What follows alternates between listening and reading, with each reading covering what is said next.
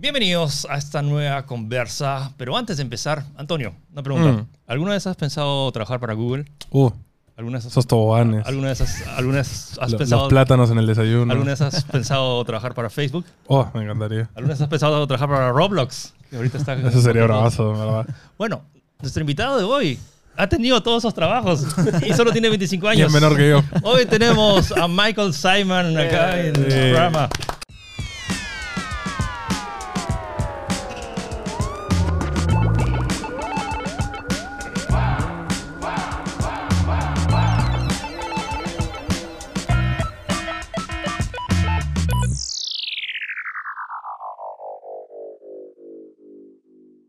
Programa Que ha venido en directo desde Miami. Sí, sí, directo. Oh, no, Bolivia, escala Bolivia. Bolivia escala en, en Cusco ahorita y en Arequipa, pero así de, de una ciudad a otra.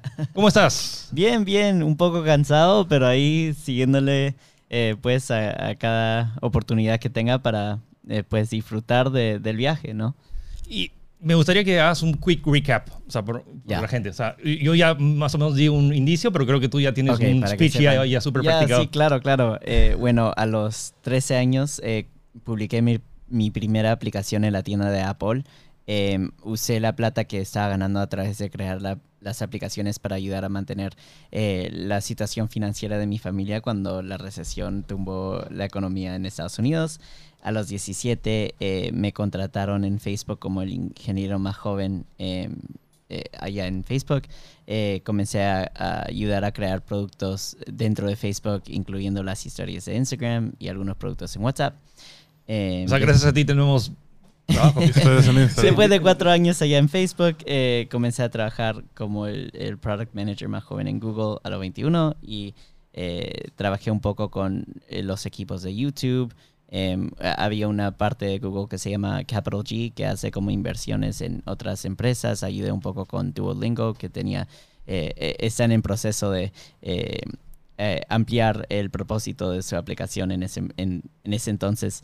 Em, unos cuatro años pasé en Google. Después de eso entré a trabajar en Roblox, ayudarles a crear como un social graph para todo lo que se trata de lo que tenían en su plataforma, que era como un Netflix, pero para los videojuegos. Em. Em, y después de ese año que estuve en Roblox, decidí yo ir y crear mi propia empresa y, y ya comenzar con mis cosas. Em, antes de hacer eso, dije, ¿sabes qué? De repente voy a tomar un poco de tiempo en Twitter. Comencé a trabajar un poco con ellos. Después entró Elon Musk, cambió toda la cosa. Dije, ¿sabes qué? No, dejo eso. Voy a, a comenzar mi empresa y, y ya. Literalmente todo lo que están viendo ahorita es como que Michael ha trabajado en eso. ¿Cuál te falta? ¿Cuál es el...? Ah, todavía, es que todos los de- Infinity Stones, to- todavía me falta el, eh, cuál es el Amazon, Apple y, y TikTok. Y con esos tres ya puedo, ya, ya puedo Bucket list. hacer mi snap ya. Y tienes 25 años. Sí, 25 años. Que Ya parece- 10 años trabajando, pues, en eh, casi 10 años trabajando en las empresas y ya más de 13 años eh, eh, creando aplicaciones con, con Apple, que es una cosa, pues, un poco loca. Y es loco porque mucha gente se sorprende, o sea, que hablas español también. O sea, ¿por qué es que hablas Eh, más o menos. Mis padres, bueno, mi mamá es de, de Lima, nací en Lima, en Perú, y mi papá nació en La Paz, en Bolivia, y pues los dos vivieron en Lima, eh, creo que veintipico años antes Ah. de mudarse a Estados Unidos cuando querían crear su propia empresa y todo lo demás.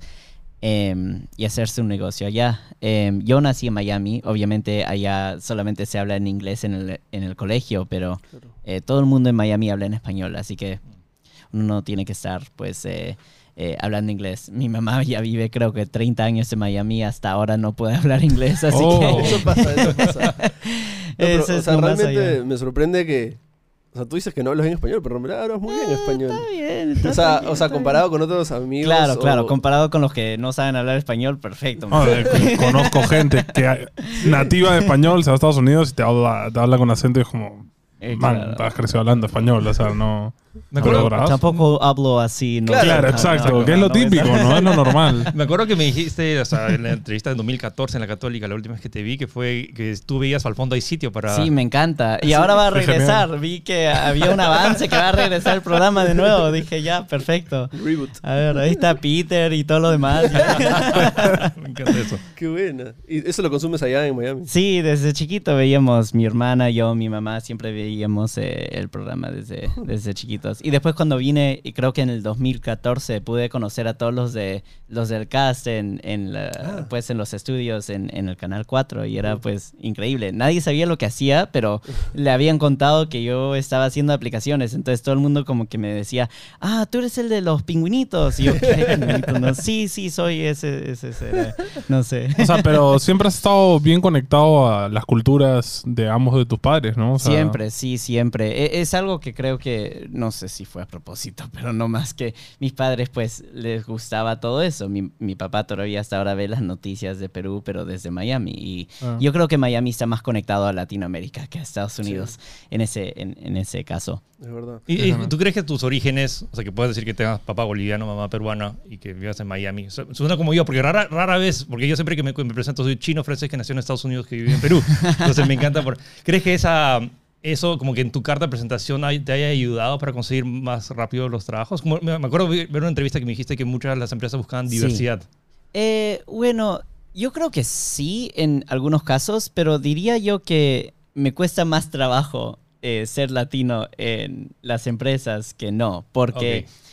Cuando, te- por ejemplo, hay equipos eh, que uno tiene que trabajar con varias diferentes personas y la mayoría son americanos, así que cuando uno está tratando de conversar con ellos y, y, pues culturalmente yo creo que hay algunas cosas de forma de comunicación latinas que la gente americana que no entiende de repente, entonces uno habla de cierta forma o se comunica de cierta forma y lo toman de otro modo.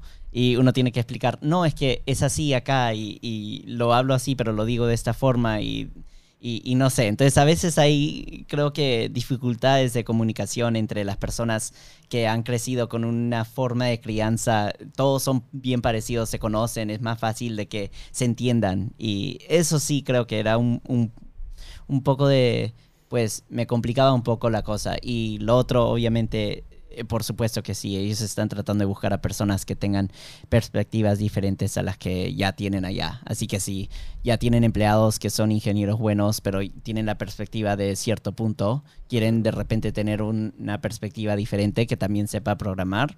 Les viene más, eh, les conviene mejor porque obviamente ahí les salen mejores ideas o de repente les salen ideas que son diferentes a las que hubieran tenido eh, si no hubieran contratado a esa gente, ¿no? Entonces, algo así más o menos es que eh, de esa forma lo ven, ¿no? Y, y en, y en todos los trabajos que has tenido, ¿qué tanta gente latina ves en estos puestos? Casi nada. Tenía, a- había, un- había un grupo de peruanos. eh, éramos tres en la empresa de Facebook en un, en un tiempo cuando yo creo que habían, creo que 20 mil, 15 mil empleados dentro de la empresa y solo habían tres, que eran peruanos. Wow. Wow. Y, eh, Entonces no teníamos suficiente para hacer un grupo en Facebook, teníamos que hacer solamente un grupo en Messenger de, de chat nomás, porque con eso nomás teníamos para tres. Y yo con las justas, ¿no? Que mi papá nació en Bolivia y con las justas yo nací en Miami, así que peruano, peruano tampoco soy, ¿no?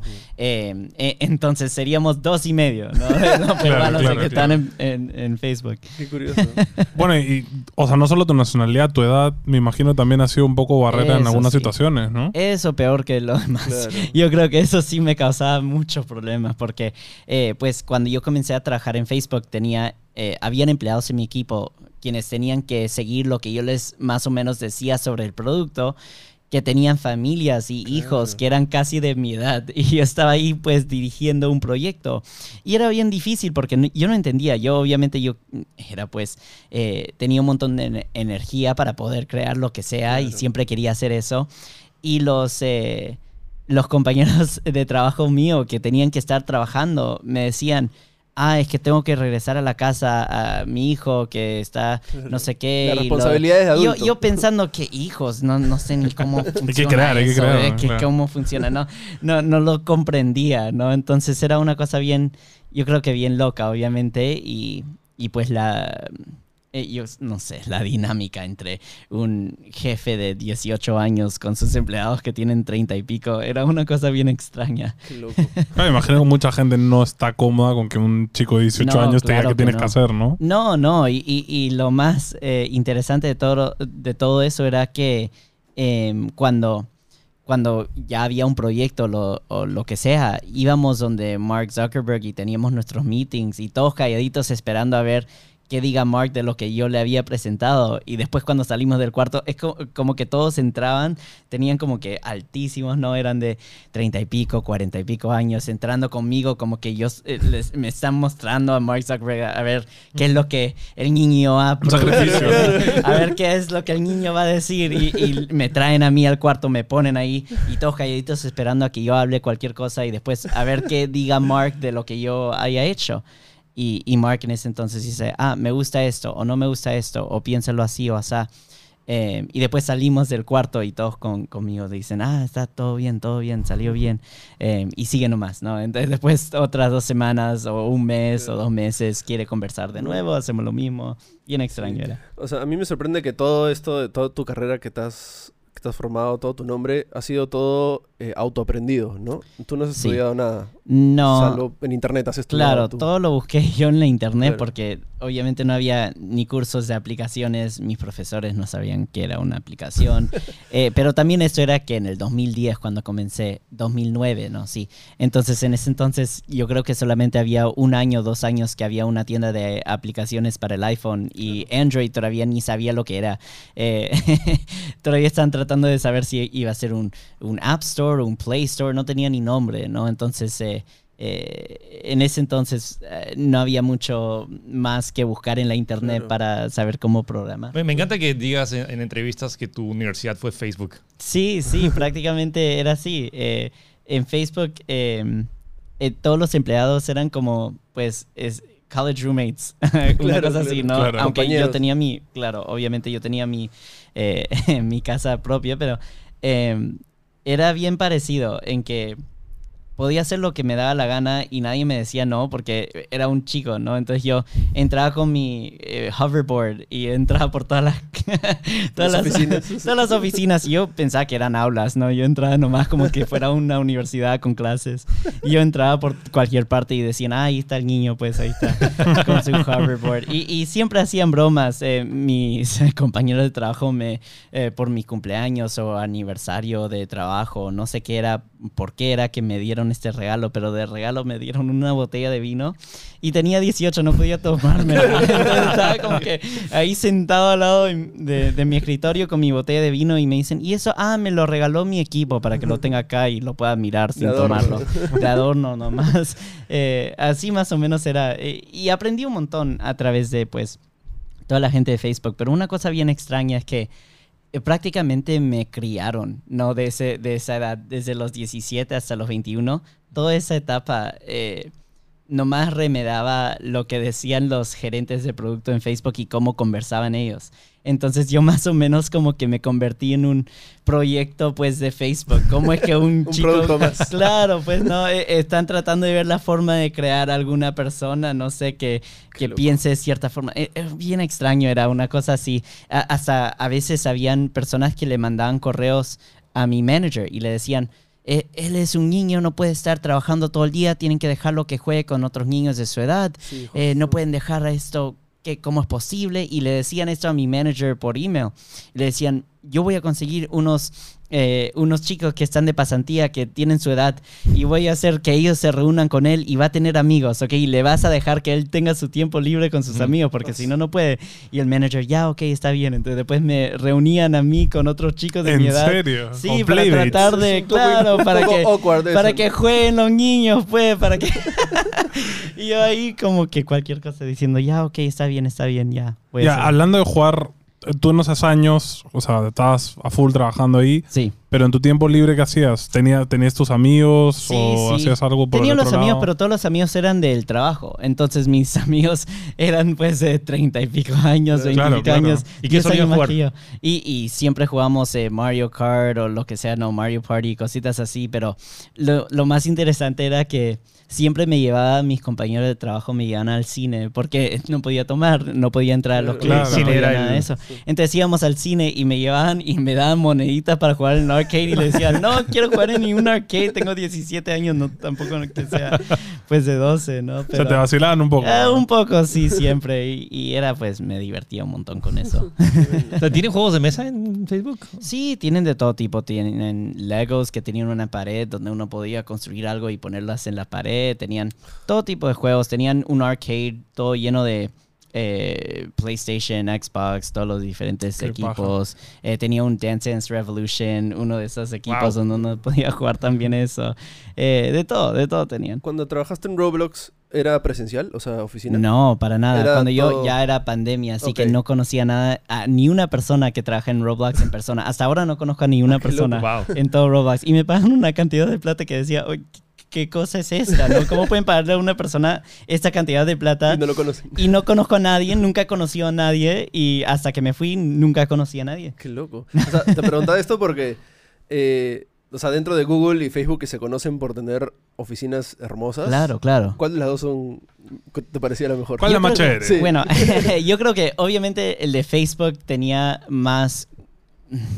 Parecía más como un parque de Disney. Todas las decoraciones y todo. Google era mucho más grande, pero también tenía algunas cosas que Facebook no tenía. Por ejemplo, Google tenía los toboganes, tenían diferentes eh, salas donde, uno podía dormir, pero Facebook tenía un spa con un menú de masajes que te podía escoger un sitio de italiano, un sitio de sushi. El restaurante, los restaurantes de Google eran más grandes, entonces uno, po- por ejemplo, eh, entraba y te sentaban y, y te pedían la orden y te traían los platos. En Facebook no era así, uno tenía que servirse los platos, pero tenían pues todo más cerca, ¿no? Entonces eh, tenían el sitio de sushi, mexicano, lo que sea, todo. Todo gratis. Todo, todo gratis, nunca te cobraba Y, y nada. de, ni una de las dos, ¿cuál te gustaba más? Eh, ¿O cada Yo- uno tenía su...? es que eh, Google, la cosa con Google que me gustaba mucho era que yo trabajaba, por ejemplo, en un equipo donde me dejaban trabajar desde la casa. Entonces yo Ah, trabajaba desde eh, Florida eh, Ah. dos años de los cuatro que estaba en Google, antes de la pandemia. ¿Y te, te hacían volar a Googleplex de vez en cuando? Nunca, nunca. Cuando Wow. yo quería, podía, pero no tenía que ir. Entonces yo siempre trabajaba desde la casa en ese entonces y me encantaba esa libertad. Em, pero a la misma vez Google era más en serio, como que todo el mundo entraba y no se preguntaban sobre qué hacían el fin de semana ni nada de eso. Más empresarial. Claro, mucho más como que en serio tomaban el trabajo. En Facebook era como una broma. Yo entraba con mi hoverboard, tratábamos de, con mi manager de conectar el hoverboard a la CIA para ver si podíamos como Professor X estar ahí por todas partes. Entonces, eh, cosas así no se hacían en, en Google. O sea, ¿no? creo que en Facebook hay gente más joven también, trabajadores Claro, más también era una, una etapa, pues, y, y era una etapa de Facebook, porque ahora Facebook ya no es así, obviamente ya es más grande, ya es más en serio, toda la gente que trabaja allá tiene... Bueno, tiene Meta, 50.000. ¿no? Claro, Ahora. claro, Meta, lo que lo, lo Sí, llamen es ahora. Facebook, ¿no? Lo que, Es lo que Facebook. Mark quiera llamarlo, la empresa de Mark Zuckerberg, ahí está. Eh, pero sí, no, ahora ha cambiado un montón eso, eh, pero antes era así, más o menos. eh, eh, un, un desastre. Yo me acuerdo que me caí en el hoverboard una vez a- al lado de la oficina de reuniones que tenía Mark Zuckerberg y él me vio mientras yo me caí al piso y estaba él en una reunión con otra persona y no sé si cuando él me vio dejó de hablar y me estaba mirando como unos 30 segundos a ver que Todo si me paraba o si algo.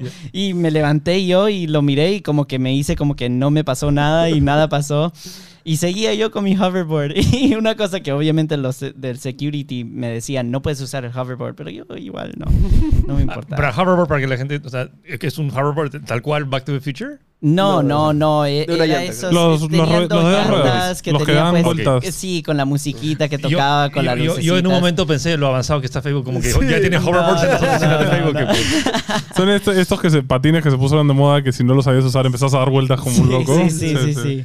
Sea, En- era no, una cosa así, sí. no, o sea, te preguntaron las oficinas porque normalmente uno, no sé, si es programador o yo qué sé, uno de sus sueños puede ser trabajar en Facebook, ¿no? Sí. Pero de ahí es trabajas en Facebook, que es el sueño soñado de algunos. Sí. ¿Qué te ofrece Google para salir de Facebook? Y luego, ¿qué te ofrece Roblox para salir de...? Bueno, Google me ofrece el doble de lo que me paga en Facebook para Ok, salir. Para entonces que era idea. tema monetario para... Sí. Y- Parte era así, otra parte era también que nunca había trabajado en ninguna otra empresa en mi vida, ¿no? Entonces, Querías experiencia. claro, eh, por ejemplo, yo estaba acostumbrado a que la forma en que uno trabaja es que se agregan en Facebook y hablan a través de Facebook eh, y se ponen Claro, like está prohibido usar otra aplicación. No, bueno, no es que estaba prohibido, pero era, por ejemplo, eh, al manager ponía, el manager ponía una foto de su familia en el fin de semana y yo tenía que ponerle like para que mi manager esté feliz conmigo. Una cosa bien extraña, pero obviamente cuando uno no trabaja en ningún otro sitio, piensa, ah, así será el sitio de empleo, así será como uno trabaja, ¿no?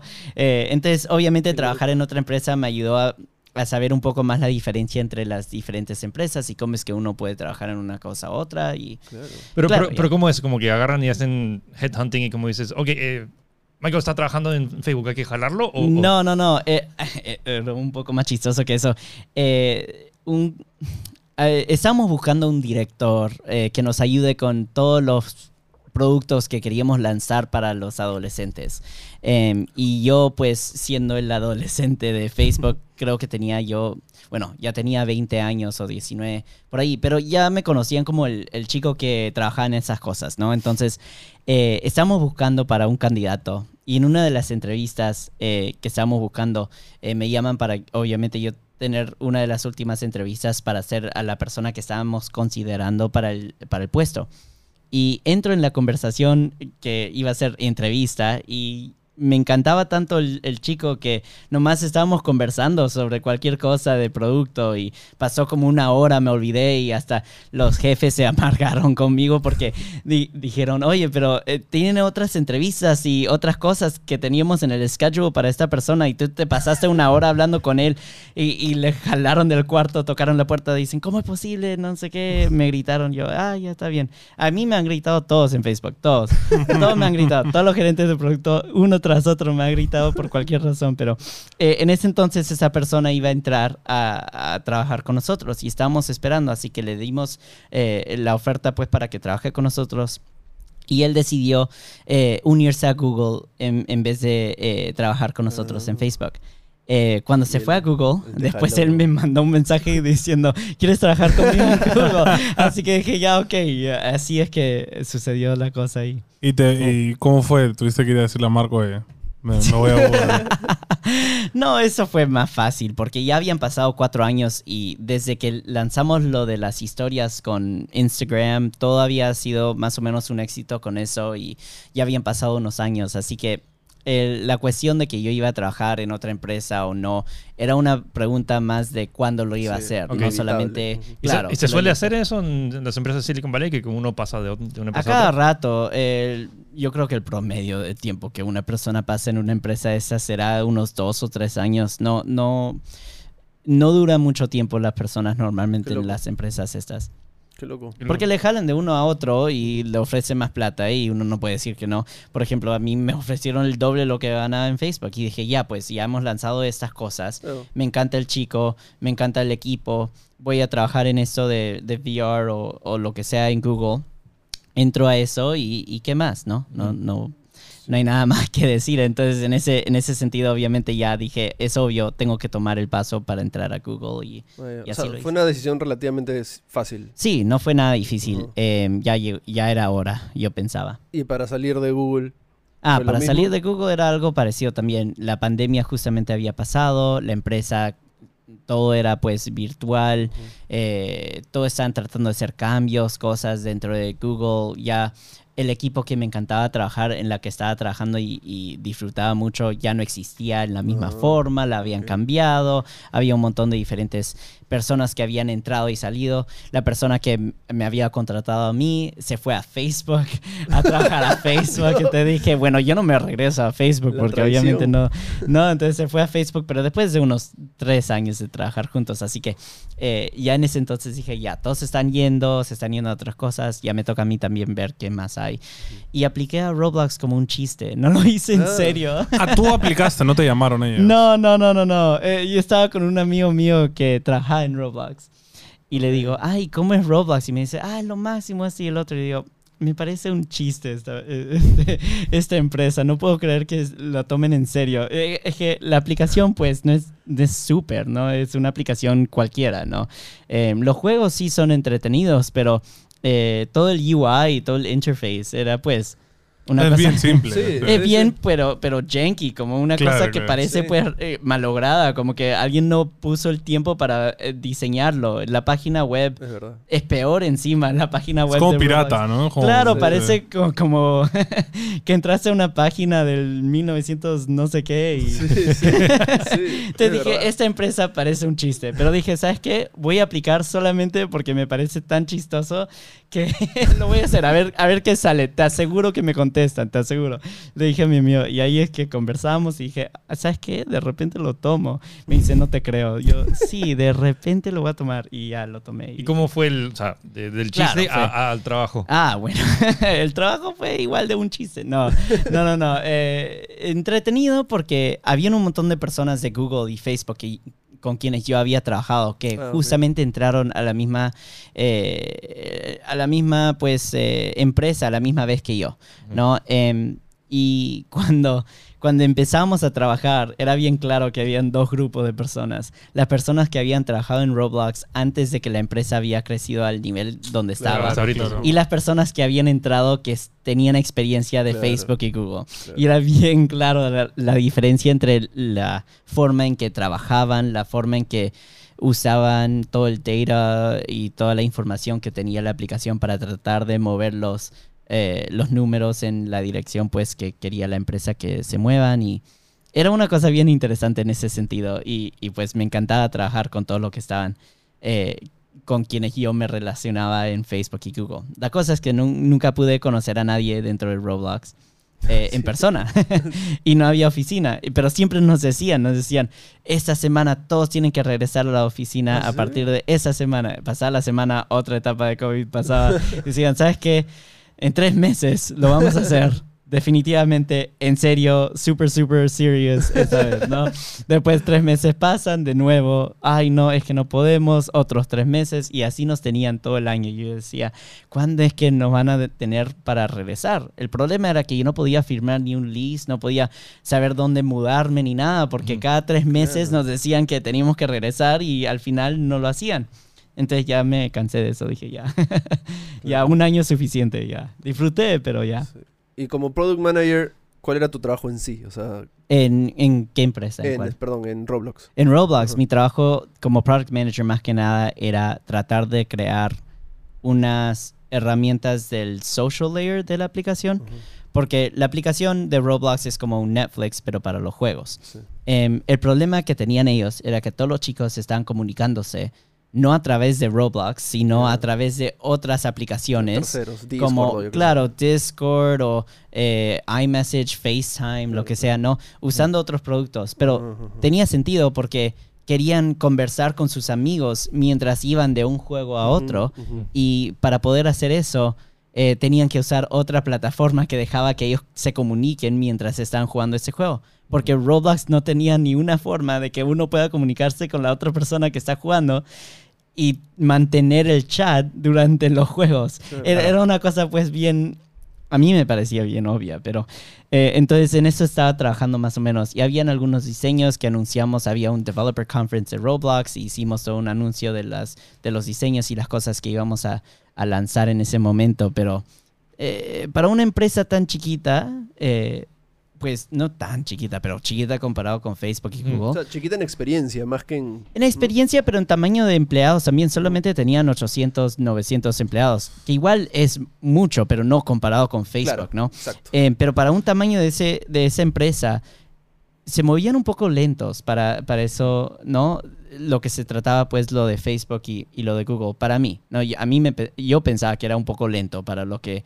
eh, Estabas acostumbrado a otro ritmo también. Claro, yo estaba acostumbrado a lo de Facebook, lo de Google, que es que tienes un proyecto, tienen que lanzar el Google Assistant, tenemos que lanzar no sé cuántos features en, en seis meses y vamos, vamos, vamos, vamos, vamos y ya, lanzamos todas las cosas. Igual con Facebook, ¿no? Vamos a lanzar lo, lo de Instagram Stories, lo vamos a hacer en seis meses, eh, WhatsApp también lo vamos a hacer y yo me quedaba en la noche hasta que las luces se apagan de la oficina diseñando lo que íbamos a hacer para las historias de WhatsApp y las de Instagram y Era, e, era, pues eh, un paso más eh, movido en, en Google. Y, en pero tu trabajo es más diseño, es más programación, es más... Una mezcla de todo. Mi trabajo más que nada eh, terminó siendo un trabajo de, como diría, como de estrategia de product para las empresas y durante, durante pues esa, esa etapa de, de mi carrera eh, no solamente hacía los diseños, sino programaba los prototipos para, eh, para mostrar lo que era que podíamos crear y después cuando ya teníamos el green light para crearlo, se trataba de conseguir los ingenieros dentro de la empresa que lo puedan hacer y dirigir pues todo el roadmap para construir ese proyecto. Así que desde el comienzo hasta el final eh, cambiaba mi, eh, mi puesto más o menos, ¿no? Mientras estábamos tratando de convencer a Mark o a, o a los de Google para hacer algo, era una cosa. Cuando ya estábamos con el proyecto, mi trabajo era más de otra cosa. Y de ingeniero, más o menos yo lo hago para hacer los prototipos. No lo hacía yo para crear las aplicaciones en total. Eso lo dejaba yo para los fines de semana, donde yo creaba mis aplicaciones, mis juegos, mis cosas. ¿Sigues haciéndolo? las- Sí, sigo haciéndolo. Bueno, siempre lo voy a seguir haciendo. Ahora tengo una empresa que se llama Friendly Apps y se trata de crear pues aplicaciones que son amigables para la salud mental y todo lo demás. Entonces, bueno. cuando se me ocurra alguna idea que no es amigable para la salud mental, lo hago el fin de semana y lo hago por ahí en mi lado, ¿no? Porque no es parte de la empresa. O sea, pues. empezaste con esta aplicación de Club Penguin Sí, y has seguido desde ahí, no has parado a hacer aplicaciones. nunca, nunca he parado. Así Más que o ahora lo menos, hago bien ¿qué rápido. tipo de aplicaciones has hecho? Todo tipo de videojuegos. em, ¿Cómo te eh, fue con First Snaps? Ah, me encantó crear eso cuando era chiquito, pero desde entonces nunca lo he podido resucitar porque no he tenido el tiempo. Pero siempre lo voy a querer hacer de nuevo. Para los que no saben, eh, Four Snaps era como un juego de charades donde uno tomaba fotos y le mandaba a sus amigos y tenían que adivinar eh, cuál era la palabra basada en la foto que le mandabas.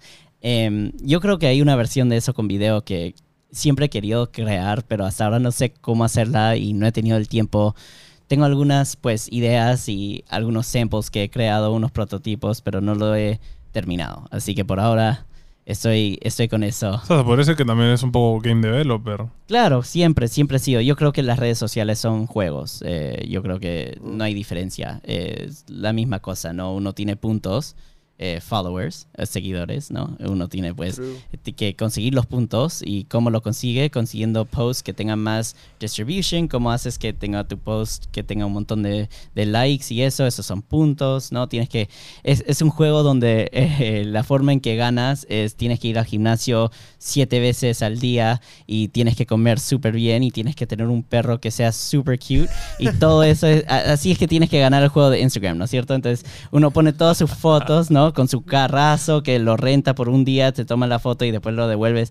Todo eso uno tiene que hacer para tener los likes en Instagram. Cuando llegas a ese punto, tienes los seguidores, ganaste el juego, ¿no?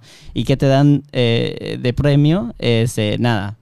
Cobras, Ah. cobras dinero por hacer historias. Claro, tienes que seguir poniendo cosas, si no te, eh, los seguidores te bajan los números y empiezas a... Así, así es el juego, pues, de Instagram. Eh, no, no me gusta mucho el juego y yo creo que a la gente tampoco no le gustó mucho porque ahora TikTok hizo un juego mejor, que es como un, eh, como un talent show global. Sí, sí, sí. Donde todo el mundo está constantemente audicionando para que le den puntos y ganar un, un talent show que nadie gana y siempre sigue dando otra, otra y otra temporada por, por siempre, ¿no? Para siempre.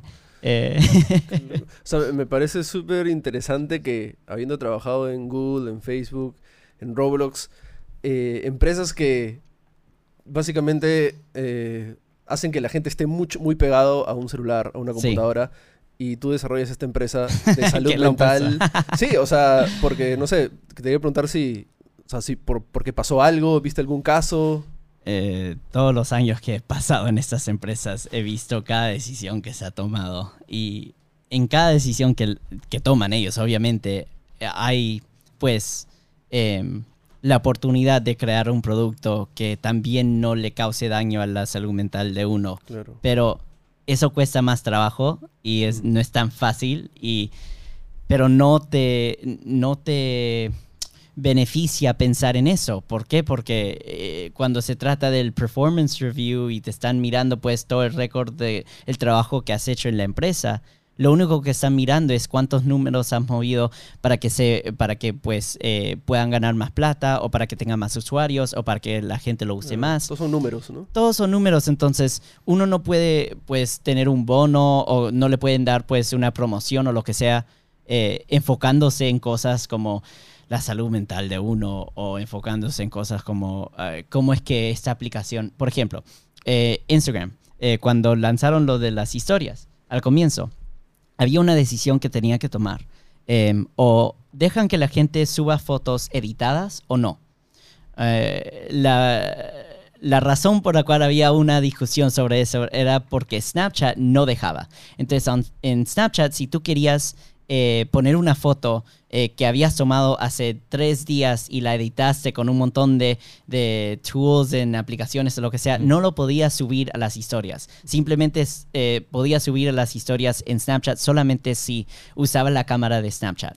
Eh, si trataba de subir algo de tu, de tu camera roll o algo así, no te dejaba. Em, y la razón que hicieron eso era para que cada persona se sienta, pues, ¿Cómo es? eh, claro, se sientan tranquilos eh, y sin presión para poder poner las fotos de su día a día y no se sientan como que, em, pues, incómodos a que otra persona tenga una foto de alta calidad y la mía no. Entonces todo el mundo como que estaba parejos, ¿no? Todos podían compartir de su día a día y era bien simple. Eh, Instagram, eh, que quería competir, quería ver la forma de jalar más gente a que use lo de las historias de Instagram. Entonces el debate era, ¿dejamos que la gente suba fotos que habían tomado antes en otras aplicaciones y subirlas editadas o no? Pero había un montón de gente, por ejemplo, como Ariana Grande y otros, eh, Dwayne Johnson y, y otros, eh, pues, eh, famosos que editaban sus fotos y que tenían, pues, equipos de gente que subían las fotos a Instagram y no usaban Snapchat porque Snapchat tenías que filmarlo Estar tú ahí, o sea, estar no ahí, no, tenías otra opción. Entonces, Instagram para tratar de eh, hacer un producto que funcione también para los superstars del mundo, lo que sea, eh, decidieron al final que sí, iban a dejar que la gente suba las fotos editadas. Es que al final es como tener una exclusividad, ¿no? O sea, si quieres ver qué hace La Roca, Claro. tienes que estar en Instagram. Claro, Entonces, claro. Entonces, claro, pero también subiendo las fotos por eh, que son editadas, aunque eso ayuda a que la gente pueda subir más fotos, lo que pasaba al final del día era que la gente cada vez tenía que editar más y más y más las fotos para que eh, encaje con todo lo que los demás están compartiendo. Entonces las personas que no editaban o que veían las fotos bien hechas se sentían mal por que ellos no podían editarlas a ese fondo y tomaba más tiempo, entonces la gente no ponía más y se convirtió pues en el, el producto que tenemos hoy en día, que es en Snapchat hasta ahora la gente lo usa una forma más casual. Instagram igual es un sitio donde uno pone las cosas, solo las cosas mejores. Claro, no pone las la- cosas. Lo buena vida. lo- ¿no? ajá. Qué loco que simplemente esa decisión que suena como que algo trivial puede Claro. afectar mentalmente en la. Sí, en- definitivamente. Eh, había un compromiso que traté de, de proponer y no lo hicimos al igual. Y, y no sé por qué, pero u- un compromiso era que si uno ponía una foto que era editada o que Instagram no podía confirmar que era una foto auténtica tomada con la cámara de Instagram, que pusiéramos algo que diga que fue... eh, Un pues, disclaimer. un disclaimer, algo que diga que la, eh, que la foto eh, pues la subieron del camera o que no la subieron pues de, de la cámara. O también otro, otra propuesta que tenía yo era que si uno tomaba una foto con Instagram, con la cámara de Instagram y no agregas ni un filtro, ni una foto, ni nada, eh, ni una cosa le editas a la foto y nomás la pones, que hay un special hashtag no filter cosito que salga para que la gente sepa que esa foto es auténtica. Entonces ahí la gente más o menos se sienta más cómoda poniendo cosas que no son editadas porque tiene algo especial, diferente, que lo marca y la gente Ah, se... obvio. ¿Entiendes? Entonces eso, eso era más o menos lo que quería hacer eh, en ese entonces. Pero ahí está pues la pregunta, eh, ¿para qué hacer eso? La única razón que uno quisiera hacer algo así es porque después de unos dos, tres, cuatro años de que el producto funcione, la persona se va a sentir cómoda compartiendo cosas auténticas durante esos cuatro años con una herramienta o, o una eh, parte pues de la aplicación que funcione como lo estoy diciendo ahorita con el no filter.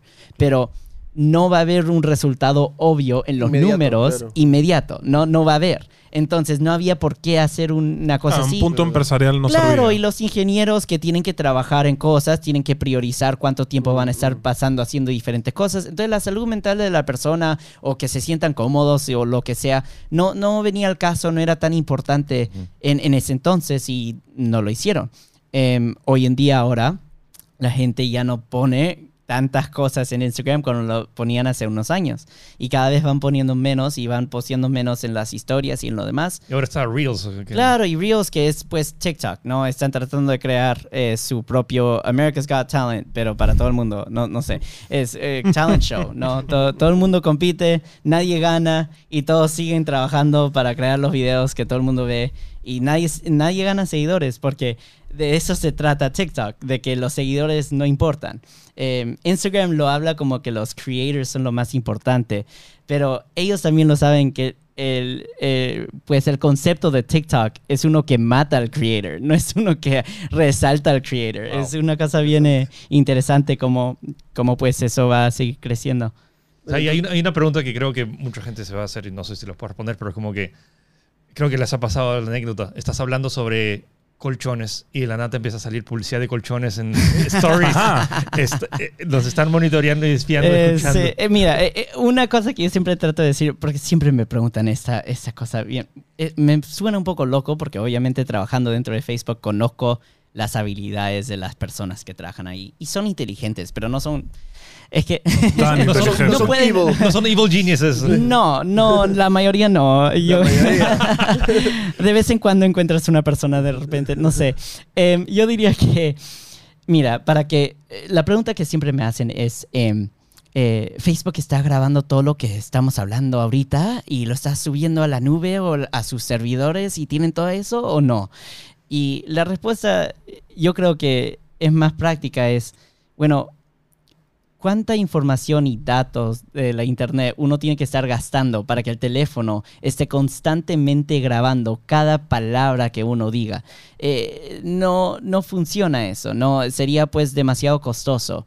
Entonces, además de eso, la mayoría de lo que uno está escuchando en el día a día es tan, pues, es nada, es nomás white noise. Entonces, subiendo todo eso a la internet sería un montononón de plata. Los Todas servidores. todos los servidores, pero encima de eso, todos los cables de la internet estarían pues llenas de audio nomás y no habría nada más que poder subir. Así que, además de eso, es demasiado costoso, no vale la pena hacerlo. Entonces, lo que está pasando es algo, yo creo que un poco, que a mí me da un poco más miedo que, que es- estén escuchándome. Eh, escuchándome sería una cosa, pero eh, es, yo creo que es un poco más, me da un poco más miedo la realidad de cómo es que funciona esto, que es eh, la inteligencia artificial de estas eh, redes sociales entienden y, y están midiendo cada paso, cada, cada scroll, cada tap, cada swipe, cada cosita que uno hace con su teléfono en cada página y cada aplicación que ellos tienen su código. ¿no? Entonces ellos agarran todo eso y la inteligencia, pues el, el neural net del, del AI que tienen ellos, trata de aprender como qué cosas le gusta a uno o qué cosas no. O qué te falta. ¿Qué te ¿no? falta? O sea, es, o- más, o como- es más creepy. es más O sea, creepy es un porque- te escuche un brother. clon tuyo virtual. Exactamente, es un clon tuyo virtual. Están creando un cerebro Skynet. más o menos que es igualito al tuyo. Y, y tratan de ver otras personas que son parecidas a usted. Entonces lo que pasa es después tratan de predict lo que vas a hacer después basado en toda la información claro, que tienen. Sea, es una AI que sabe persona- que mañana vas a querer pizza y te va a poner Es anuncios que, de es, que- es como que está creando una copia de tu cerebro, más o menos, ¿no? Y, y ese cerebro entonces después piensa en adelante un poco. Y después tú piensas igual que el cerebro que han copiado. Y ahí tú dices, oye, pero yo pensé en esto. ¿Cómo sabe que yo quería esto cuando yo dije esto Claro, hoy claro, día? claro. Porque también el AI lo dijo. Porque también está pensando igual que usted, ¿no? Entonces, es, eso, es- eso da un poco más miedo. Pero yo, yo Ya creo me que- que, traumaste, me Cuando, cuando entres a- al No metaverso, que te vas a encontrar a tu necroyo como en Zelda, que te peleas con Dark Link, igualito, te vas a hablar contigo mismo. Esto es bien Black Mirror, en verdad. Pero sí hay un transcribe y, y análisis de todo lo que se Claro, sube. claro. Cuando cuando se sube algo, por supuesto, cuando uno le pregunta al Google o al Alexa o lo que sea, obviamente ahí le suben todo lo que, lo que están escribiendo y hacen el transcribing y saben todo lo que estás diciendo. Obviamente eso sí. También graben, graban tu voz para saber cuál es tu voz y cuál no es la tuya. Todo eso lo hacen. Pero, por ejemplo, eh, hay una razón. eh, esto también es porque uno no puede cambiarle el nombre al asistente inteligente que tiene en la casa. Uno no le puede cambiar el nombre y decir cualquier otro nombre. Porque, Oh. porque si pudieran hacer eso, entonces sería obvio que están escuchando a cada rato todo lo que digan. Pero como no pueden hacer eso porque es demasiada información para mandar a la internet y bajar y todo eso, eh, tienen algo hard-coded dentro del equipo mismo que solamente puede escuchar ciertas palabras, ciertas frases, que es el nombre del equipo que le han dado. Pero igual tiene que estar siempre escuchando, ¿no? Para que se active. sea- sí, pero no, no mandando esa información al servidor para Claro, es como de algo interno. Claro. O y sea, cuando es ya como- escucha, empieza a En- transmitir. empieza a transmitir y recordar. O sea, es un pues, clap on, que es como que reconoce. Claro, exacto. Reconoce una frase y le puedes enseñar cómo decir la frase y lo aprende, pero esa frase es lo único que puede buscar porque es demasiado chiquito, no tiene memoria para estar escuchando de todo. Una cosa así. Pero el más pillo es el de Google, porque a mí me ha pasado que el de Google, tú estás hablando y el anate Y a veces solito ajá, empieza a hablar y es como, Claro, yo no he dicho claro. Google hasta ahorita. Claro, ¿no? entonces a veces como que no entiende lo que dice, a veces se activa sin saberlo y cuando se activa por accidente agarra todo eso que está escuchando y lo graba y te responde, perdona, no te he entendido lo que has querido decir. y ¿no? entonces agarró todo lo que escuchó en ese momento y lo manda a la internet. Y, y obviamente eso va a seguir pasando, pero yo creo que peor que nos escuchen es que sepan todo lo que vamos a pensar antes de lo que lo pensemos. ¿no? O sea, es mucho más tenebroso. o sea. Claro, porque ya, ya, ya no se entiende, ¿no? En una forma, pues, eh, eh, es igual a lo que, por ejemplo, creo que había una historia hace unos meses donde eh, había una chica que estaba embarazada, pero no sabía que estaba embarazada y el eh, la artificial, pues, inteligencia sabía que estaba embarazada por todo lo que ella había eh, buscado en la internet y lo que había puesto like y cosas en, en las redes. Entonces le llegó a la mamá de la chica un, eh, una propaganda para comprar, pues, eh, creo que era como baby products, una cosa así, y le dice la mamá a la hija, oye, ¿tú estás embarazada? Me está llegando estas cosas. No te y ella dice, no, no estoy embarazada. Se hace una prueba y resulta que sí está embarazada. Todos se dieron cuenta el momento que ella le dijo. Google sabe más que. O sea, claro, o sea, básicamente Google sabe más de ti que tú mismo, ¿no? Ajá. En Había escuchado punto. algo así que alguien había. Claro. eh, alguien, o sea, estaba dudando si era gay o no y resulta. Sí, o sea, y que sale. Por, y pues, en base. Entiende por qué. eh, Porque la parte de. eh, in- interesante para mí, yo creo que es, es que las personas solamente sabemos la parte consciente de nuestro cerebro, ¿no? No sabemos, pues, la parte que no es consciente, la parte, pues, eh, sutil, ¿no? La parte que uno nomás aprieta y ve cosas. Por ejemplo, si uno va en Instagram y, y uno está mirando las fotos y uno se demora y mira una foto unos, unos segundos más que Ah, otra foto. Eh, el- la inteligencia artificial se da cuenta de eso, lo agarra y lo nota. Pero nosotros, como personas, no nos damos cuenta cuando estamos mirando una foto un poquito más tiempo que la otra foto. Igual que TikTok. ¿no? Así funciona el algoritmo Igualito que TikTok. TikTok, igualito. La diferencia es que Instagram eh, mezcla no solamente lo que uno hace, pues, em, eh, del lado subconsciente, eh, pero también lo mezcla con las cosas que uno hace conscientemente, ¿no? Entonces, por ejemplo, en Instagram, si tú sigues a ciertas personas, eso lo nota como parte del sistema eh, y lo pone como más fuerte. Entonces, uno cuando va a su página de Instagram, adelante, más que nada lo que está viendo es las personas que uno ha decidido eh, eh, pues conscientemente seguir, ¿no? No, y además tienes TikTok no es categorías, tienes, estás Claro, más dividido. ¿no? Puedes seguir, pero TikTok no es así. TikTok no le importa quién sigues. Te dice, mira, acá todo es tu subconsciente. No, no vamos a estar mirando lo que tú conscientemente quieres seguir porque pensamos que no sabes lo que quieres y te vamos a dar lo Y que se transforma, o sea, hay Claro. temporadas que te sale un montón de, de lo Sí, mismo y otra otra. agresivos. Una vez, yo no sigo muchos videos de gatos, pero uno me llamó la atención y todo ese día, Olvídate. gato, gato, gato, gato. gato. sí, entonces a veces trata de adivinar así de esa forma. Es una cosa bien interesante la forma en que TikTok ha cambiado. Yo creo que parte del avance es eh, que, que TikTok ha podido mejorar. Porque, ok, Instagram, por, por ejemplo, aunque sea buena, eh, buen producto en, en varias cosas, lo malo era que tenía mucha presión para tener que ser igual a los que te siguen o tener que, eh, pues, hacer un post que los seguidores tuyos... eh, puedan ponerle un like y que les guste. Entonces Claro. uno siempre está pensando qué es lo que le va a gustar a mis Claro, seguidores. tu estatus social. ¿no? Claro. Y no es sano. No, no es sano para nada, pero también es como, era la única forma que teníamos para, para conectarnos con nuestros amigos de una forma más pasiva, que no tenga que ver con eh, mandándonos mensajes. Eh, entonces, cuando uno tenía que hacer todo eso, eh, el problema con los seguidores eh, era como una parte pues que nos hacía ansiosos, además de poder conectarnos con nuestros amigos, porque no era solamente conectarnos y compartir lo que estábamos haciendo, sino era también qué es lo que le va a gustar a mis amigos que yo ponga, qué es lo que tengo que poner para que ellos me pongan like. Entonces, eso cambió toda la cosa y la, la gente se frustró. TikTok lo solucionó, pero no, no lo solucionó de una forma en que uno lo puede ver y dice, ok, em, ahora puedo compartir con mis amigos feliz sin preocuparme, sino dijeron, eh, ya, para afuera todos los amigos, para afuera toda la familia, vamos a hacer una forma de influencer pero global y, y lo único que importa es que hagas un video bueno, nadie va a conseguir seguidores y los seguidores no importan nada para tus views. Y eso, bueno, Claro. bueno. O sea, luego te encuentras a un perro, se tira un pedo y tiene dos millones de Claro, vistas. claro, sea, tiene dos millones de vistas y ves los seguidores y tiene de repente mil seguidores y eso Claro. no más, ¿no? Igual los, la gente famosa en TikTok que tiene millones de, de seguidores, igual ellos tienen que hacer un video entretenido cada vez, porque si no hacen un video que es entretenido a la gente, no tendrá ni un, ni un view. Ni uno le dan. Entonces, a los creators en Instagram les beneficia porque cada seguidor que ganan eh, hace para que la persona pues pueda tener más y más eh, eh, facilidad para conseguir los views y los likes. Claro. Pero en TikTok no importa cuántos seguidores uno tenga, igual tiene que estar luchando para que le den views. Es Sí. una cosa bien diferente. Sí. Y, solo- y solo por curiosidad. ¿qué dispositivo estás, utilizas? Ahorita yo uso un iPhone. Porque la mayoría en Estados Unidos están usando iPhone, entonces todos tienen iMessage y si no tienes iMessage y el iPhone, no puedes estar en los grupos de chat y, es una y, cosa una, y una así. Mac. Y una Mac, sí.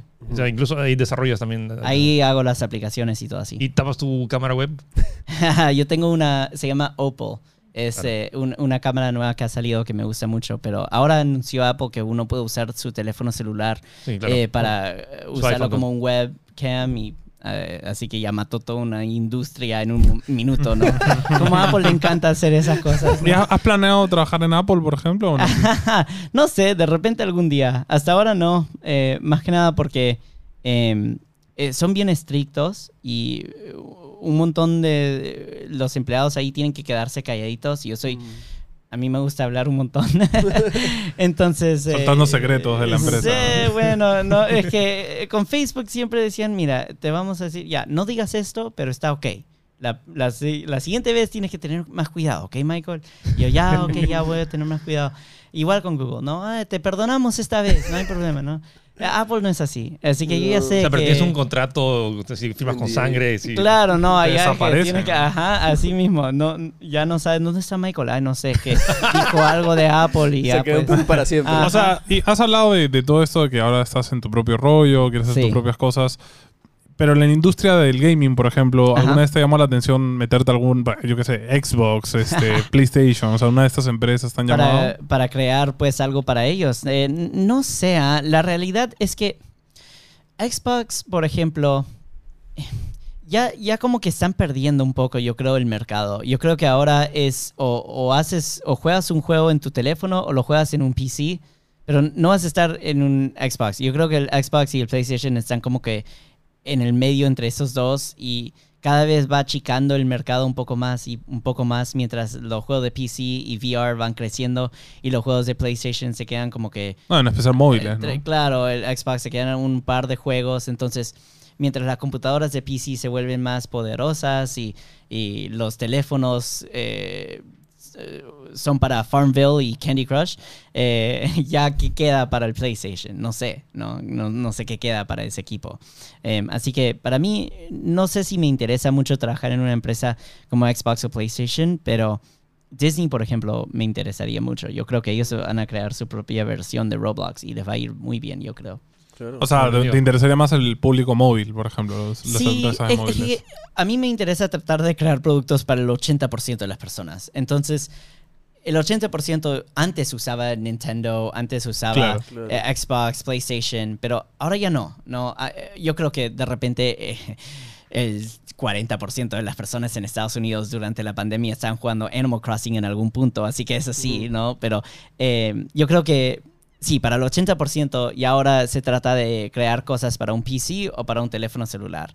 Eh, el PlayStation, el Xbox, se han demorado mucho para sacar el PS5. Yo creo que demasiado tiempo y ya, pues la gente ya, ya, ya está en otra. Ya- No, sobre todo, o sea, los celulares Claro. se lanzan cada seis meses, un año y máximo, Claro. y los, las consolas cada No, y cuatro años. Claro, en. China producen 30 juegos de celulares al- a la semana casi, o sea, Claro, es una locura. Claro, y los teléfonos cada vez se ponen más poderosos. Uno puede jugar prácticamente los mismos juegos en el teléfono que podía Sí. jugar en un. ¿Te acuerdas del PS Vita? No sé cómo era.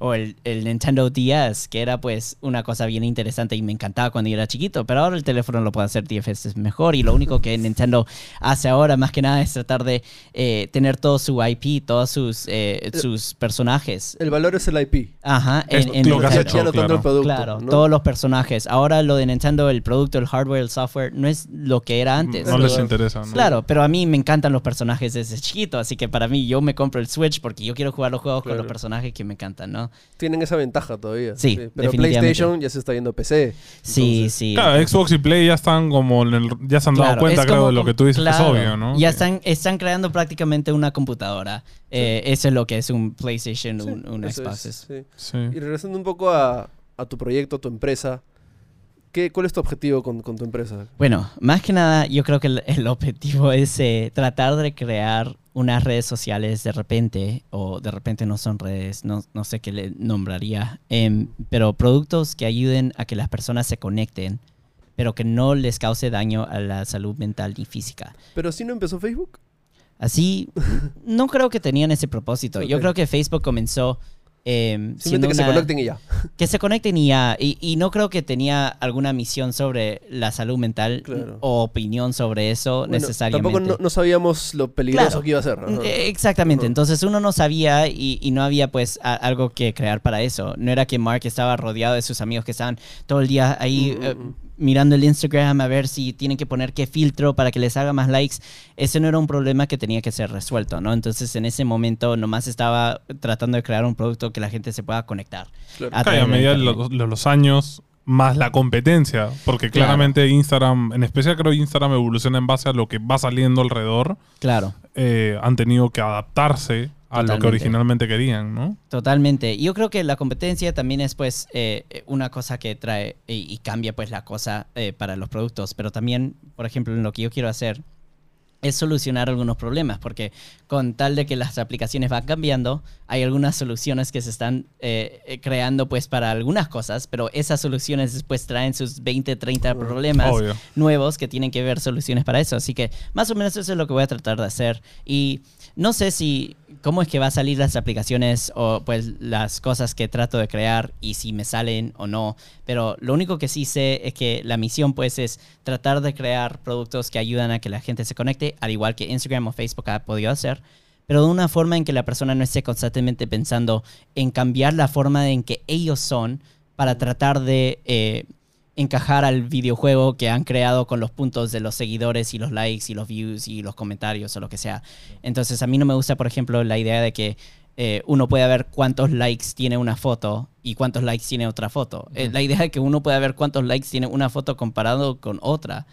Eh, cambia totalmente el propósito de vuelve poner las negocio. cosas en, es- se vuelve negocio, que está bien para los influencers que usen Instagram, pero para la gente que quiere compartir lo que está co- comiendo hoy, hoy día o que si se cocinaron algo o si se fueron de paseo a algún lugar, ¿para qué comparar? Mm. Después uno está Claro. viendo el, perfil de Instagram y ve que una foto tiene más likes que la otra y dice, ay, pero de repente, eh, entonces este es mi ángulo y este no. Mm. Y a la gente no le gustó este, entonces, ¿qué, qué no le gustó de esto? Y eh, eso no creo que nos da nada bien, no nos, Nos ayuda en desconecta nada. Nos de desconecta de, las somos. personas, de, claro, de las personas, nuestras amistades, nuestra familia, nos desconecta de todo. Los comentarios a veces son buenos, pero ¿para qué tienen que ser públicos? Sí, eh, no entiendo el propósito de eso. No, que yo pueda ver el comentario que otra persona me ponga a mí. Todos los comentarios están hablándome a mí. Porque es que hay una conversación que uno puede ver todos los otros comentarios. Es una cosa bien rara, ¿no? Eh, Sí, o sea, si lo piensas de manera lógica es como que sí, Es, es- mucho sí, sentido. siempre ha sido, nunca ha tenido sentido, pero qué chévere que alguien joven como tú, que está, que además está vamos a- nombrado top 30 latinos más influyentes, o cómo es, Eh, influyentes Ay, en la tecnología, Ajá. tengas esa mentalidad de querer cambiar este paradigma que las redes sociales cada vez impulsan más Claro. esta actitud robótica, ¿no? De que Sí. tenemos que producir, producir. Y no, en, en verdad es compartir más que producir, ¿no? Claro, y, y aparte, pues yo no creo que lo hago, eh, yo no lo hago por una razón especial, nada más que yo creo que he crecido en una generación de chicos y chicas que pues están deprimidos, están ansiosos, están Sí. inseguros por esas aplicaciones. Entonces, para mí simplemente es crear algo para mí y mis amigos que yo creo que nos ayudaría a compartir lo que estamos haciendo en el día a día sin tener la preocupación de que, eh, no sé, de que esta foto no está buena, esta sí, esta no. Y el caso, pues, de las aplicaciones, eh, eh, yo creo que causan daño. Si una persona se siente insegura, entonces ya no se siente bien de sí mismo cuando sale a la calle, conoce a una chica o lo que sea. Ya se, eh, totalmente diferente se comporta esa persona. Claro, el primero es pásame tu Instagram, ¿no? Claro, y después ya eh, ven el Instagram y ya se acaba todo, ¿no? Entonces, Sí. Una cosa así, ¿no? En que eh, si ese es el mundo en que estamos viviendo aho- ahora, ¿cómo se va a crear? ¿Cómo van a haber parejas saludables? ¿Cómo va a haber familias saludables? ¿Cómo se- el mundo no puede seguir así. Es la, la forma en que yo lo veo. Y vi en tu, en tu Twitter que tienes ya bastante backing eh, económico y eso Sí, sí, sí. genial, pero ¿cuál es el modelo? O sea, al final, todo esto, como lo hemos hablado, tiene que ¿Cómo gana monetizarse de alguna forma y para Claro. que, no para que tú te hagas rico, sino para que funcione y tenga Claro. a pagarle a la gente que trabaja y todo eso. Claro que sí. ¿Cuál es Eh, tu plan, y, y más es- o menos? eh, eh, y eso es, es importante, ¿no? Porque una empresa no puede funcionar sin que tenga un ingreso para Claro. poder pagar. Los servidores cuestan plata, ¿no? Obvio. Uno no puede tener, no puede ser gratis. Em, eh, entonces, la forma en que yo lo veo es bien simple. Si uno ayuda a que la persona eh, pueda hacer una forma, una versión más auténtica de ellos mismos, sin tener la presión de tener los likes o los comentarios o lo que sea, uno puede entender más las intenciones de esa persona y saber qué es lo que esa persona quiere de producto en su vida. Ahora lo que vemos es un montón de veces eh, los, las propagandas que hay en Instagram son como que eh, distracciones de lo que a uno le interesa o de repente son productos parecidos a lo que uno vio en el eh, talent show de videos que existen, ¿no? Pero no es necesariamente algo que uno necesita en su, en su vida. ¿Por qué? Porque nosotros ya no compartimos en las redes sociales lo que uno necesita, lo que nosotros queremos tener en realidad. Porque, sea, porque claro. solamente compartimos los éxitos. Sería un enfoque publicitario mucho más accurate, ¿no? O sea, Ajá. porque realmente es lo que la persona realmente es, ¿no? Ajá. En vez de ofrecerle productos que es lo Claro. que aparenta querer, ¿no? Claro, porque el, el juego, aunque funcione bien, no funciona bien en el sentido de que la persona ya no es la persona quien es, sino la persona está engañando al mundo entero para jugar este juego de las redes. Claro. Entonces las propagandas y la información que la persona tiene sobre ellos y qué es lo que les interesa para hacer propaganda ya no sirve. Eh, porque la persona está constantemente pensando en cómo hacer los likes para que la gente le guste lo que está poniendo. Entonces la persona cambia su forma de compartir, qué es lo que comparten, su punto de vista, lo que sea. Me encanta, me encanta. Y sobre todo, siento que toda, toda esta generación necesita al menos el ancla y que, por ejemplo, me gustaría saber qué opina tu papá, tu mamá sobre todo esto si, y si es que lo entiende. Eh, lo entienden más o menos, ¿no? Les gusta, les gusta lo que está sucediendo. Mi papá y mi mamá no pueden creer que pude recaudar, recaudar eh, que 3 millones de dólares en 7 días. Eh, Dijeron que... Es una locura. O sea, cómo lo, cómo lo hiciste, no entienden eso. Pero, pero les sorprende y están felices con eso. Em, pero la parte después del el propósito del producto, eh, obviamente no es para ellos porque su generación no ha vivido por las cosas que la mía ha Claro. vivido. Esto es más para la gente que obviamente tiene esas presiones que las sienten porque eh, viven por eso en su adolescencia y lo demás. Sí. ¿Qué le recomendarías, a, por ejemplo, cuando te conocí, que eras un chico de 13, ca- 13 14 años, si alguien, un, un mini ¿qué le recomendarías ahora después de toda esta década de experiencia? Bueno, depende de lo que quieran hacer. Si quieren eh, crear pues aplicaciones y quieren eh, tener su propia empresa y trabajar en esas empresas como Facebook y Google lo demás, yo les diría más que nada que no dependan de un diploma o un título de universidad para conseguir pues una entrevista, pero sino en vez lo que deben de hacer es usar la internet para buscar videos en YouTube, en Google, donde sea que les enseñe cómo programar y que usen eso nomás para crear cualquier producto y que hagan una página web y que pongan todos los proyectos que han creado desde que eran chiquitos en esa página web y que manden el link a todas las empresas que quieran trabajar y en tres segundos le contestan por lo menos un par de empresas para trabajar ahí. Y como ahora ya vivimos en la etapa de COVID, donde todos pueden trabajar desde su casa, cuando quieran, como quieran, lo que sea, Ujú. eh, es bien fácil. Sí. Michael, nos quedaríamos como que horas hablando, y- este, estaba súper cansado de venir de Cusco a este un todo tour. te preocupes. Eh, terminamos esta entrevista siempre con un speedrun. ¿Sabes lo que es un speedrun? No tengo ni idea. Speedrun es cuando, es la, cuando tratas de terminar un videojuego lo más rápido posible. Básicamente Ya, son... perfecto, son- vamos, ya lo son- hacemos. Es un rapid fire questions, preguntas Ah, rápidas. sí, ya sé lo que estás hablando. Cuando eh, hacen el Mario, eh, ¿cómo es el Super Mario 64 Sí, en en- 3 en segundos? tres o lo que segundos? Volteado y corre. Lo llamamos speedrun, pero son preguntas rápidas. Claro, claro, rapid ya. fire questions. ya, ra- preguntas ya, me rápidas. parece bien. Videojuego favorito. Super Mario Galaxy. Uh, nice. Ah. Eh, primera videoconsola. Espera, a ver, repítela. Primera videoconsola, consola de Ah, videojuegos. eh, Game Boy Color. Game Boy Color. Pokémon. Eh, nunca he jugado, siempre me frustraba porque decía que es un marketing trick, que están tratando de comprar la tarjeta. Eh, No, era una cosa pues que yo me frustraba con el juego, pero no. ¿Y cuál fue tu primer juego? Eh, primer juego era oh, eh, un juego de Rugrats. era, era terrible, pero me encantaba porque tenía que siete años, algo Cool. así. Película favorito. Eh, mm, Inside Out o Interstellar. Eh, Interstellar, todo el mundo dice esa película, así que no. Hay una, hay una frase en esa película que no me gustó. Eh, cuando eh, creo que era Anne Hathaway, dice, eh, I figured it out, lo sé, la respuesta, todo, the time, space, everything. Y dice, love, love is the answer. Yo, ah, fuera de acá con eso. Yo, fuera de acá. La única línea que no me gustó de esa película. Marvel o DC. Marvel es el 80% de las personas, en, en términos de un producto, lo han hecho mejor, pero ya me cansan las películas de Marvel. ya Eh, cuando vas al chifa, guantán o sopa. Aguantan, por supuesto. 100%. Eh, por hoy a la brasa, pecho o pierna. Ay, eh, pecho, siempre pecho, siempre. Ok. Team Pecho. Personaje favorito de lo que sea. Cualquier universo, serie, película. Ah, juego. es demasiadas opciones. Kirby. Kirby. Nice. nice. Eh, playa o turismo. Turismo, yo creo que tu- yo, yo nací en Miami, todo el día tenía la playa, así Ah, olvídate de la claro. playa. ¿Qué coleccionas? Eh, ¿Qué colecciono? Eh, screenshots. en mi teléfono. Pues to- tomo fotos de todas las cosas y tengo pues un montón de fotos coleccionadas. ¿Tu lisura favorito? Me encanta... A ver qué palabra. Bueno, en inglés. Go.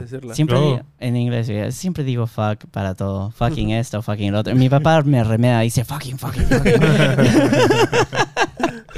¿Tu comida favorita?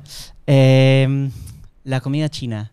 Uh, Sí. ¿Algún plato? También ¿Algún estoy plato? tratando de aprender el- a hablar el chino y me sale Oh. un poco, pero... Mandarín. eh, en mandarín, pues, obvio. Y, y, em, eh, siempre cuando voy a comer un sitio eh, de comida china en Nueva York, siempre trato de practicar con los empleados ahí Ah, y qué me dicen, ¿Algún- está mejor, pero... no". ¿Algún plato chino específico? Ah, me encanta el, el General Tso's. Eh, ese me encanta, es lo máximo. ¿Verano o invierno? El invierno, ya estoy cansado del verano, me gusta el invierno. Eh, Miami, pues Miami, todo el día verano, es verano, verano sí. ya. Si pudieras hablar con un famoso, este vivo o muerto, ¿con quién sería? Con Steve Jobs. Mm. Oh, Sí. sí, claro. Sí. Makes, makes sense. Y por último, eh, ¿no, ¿no has jugado ni un Pokémon? Eh, Bueno, pero espera, he creado una aplicación para Pokémon Ok. de Black and White. la pregunta es, el, de tu Poké- el Pokémon inicial, que son eh, Bulbasaur, Charmander o Squirrel, ¿cuál Ah? ¿cuál de esos tres? Em, mm, creo que Squirtle. Ok. Está bien. Squirrel, cool. Muy Ya, bueno, bueno, chicos, muchas gracias a todos por acompañarnos. Eh, Michael, ¿algunas palabras finales? Eh, más que nada, no sé si les interesó alguna de las cosas que hablé. eh, síganme en las redes, hablamos un poco. Si quieren crear aplicaciones, pregúntenme cualquier cosa. Feliz de ayudar como sea. Estás como Michael Simon. Sí, como Michael Simon. Ah, y tienes tu libro, AppKit. Ah, sí, también tengo mi libro. Sí, no no lo compren, eh, por favor, no lo compren. Tiene un montón de vergüenzas ahí. Que he escrito horrible que, me- que no me gusta para nada. Así que, por favor, no lo Un busquen. montón de gente lo va a comprar por Chicos, muchas gracias. Recuerden suscribirse, dejar sus comentarios. Y nos vemos la próxima. Michael, muchas gracias. Muchas gracias. Gracias. Vamos. Ya está. Muchas gracias, Michael. Ya, no, gracias. Michael, pero. Sorry. Obvio. Uy, sí. No, de hecho, nosotros nos hacemos Una foto. fotos Claro, ya, invitado. ya, perfecto. Así que puedes hacerla más tranquila. Ya. この番組は NTG のスポンサーの提供でお送りします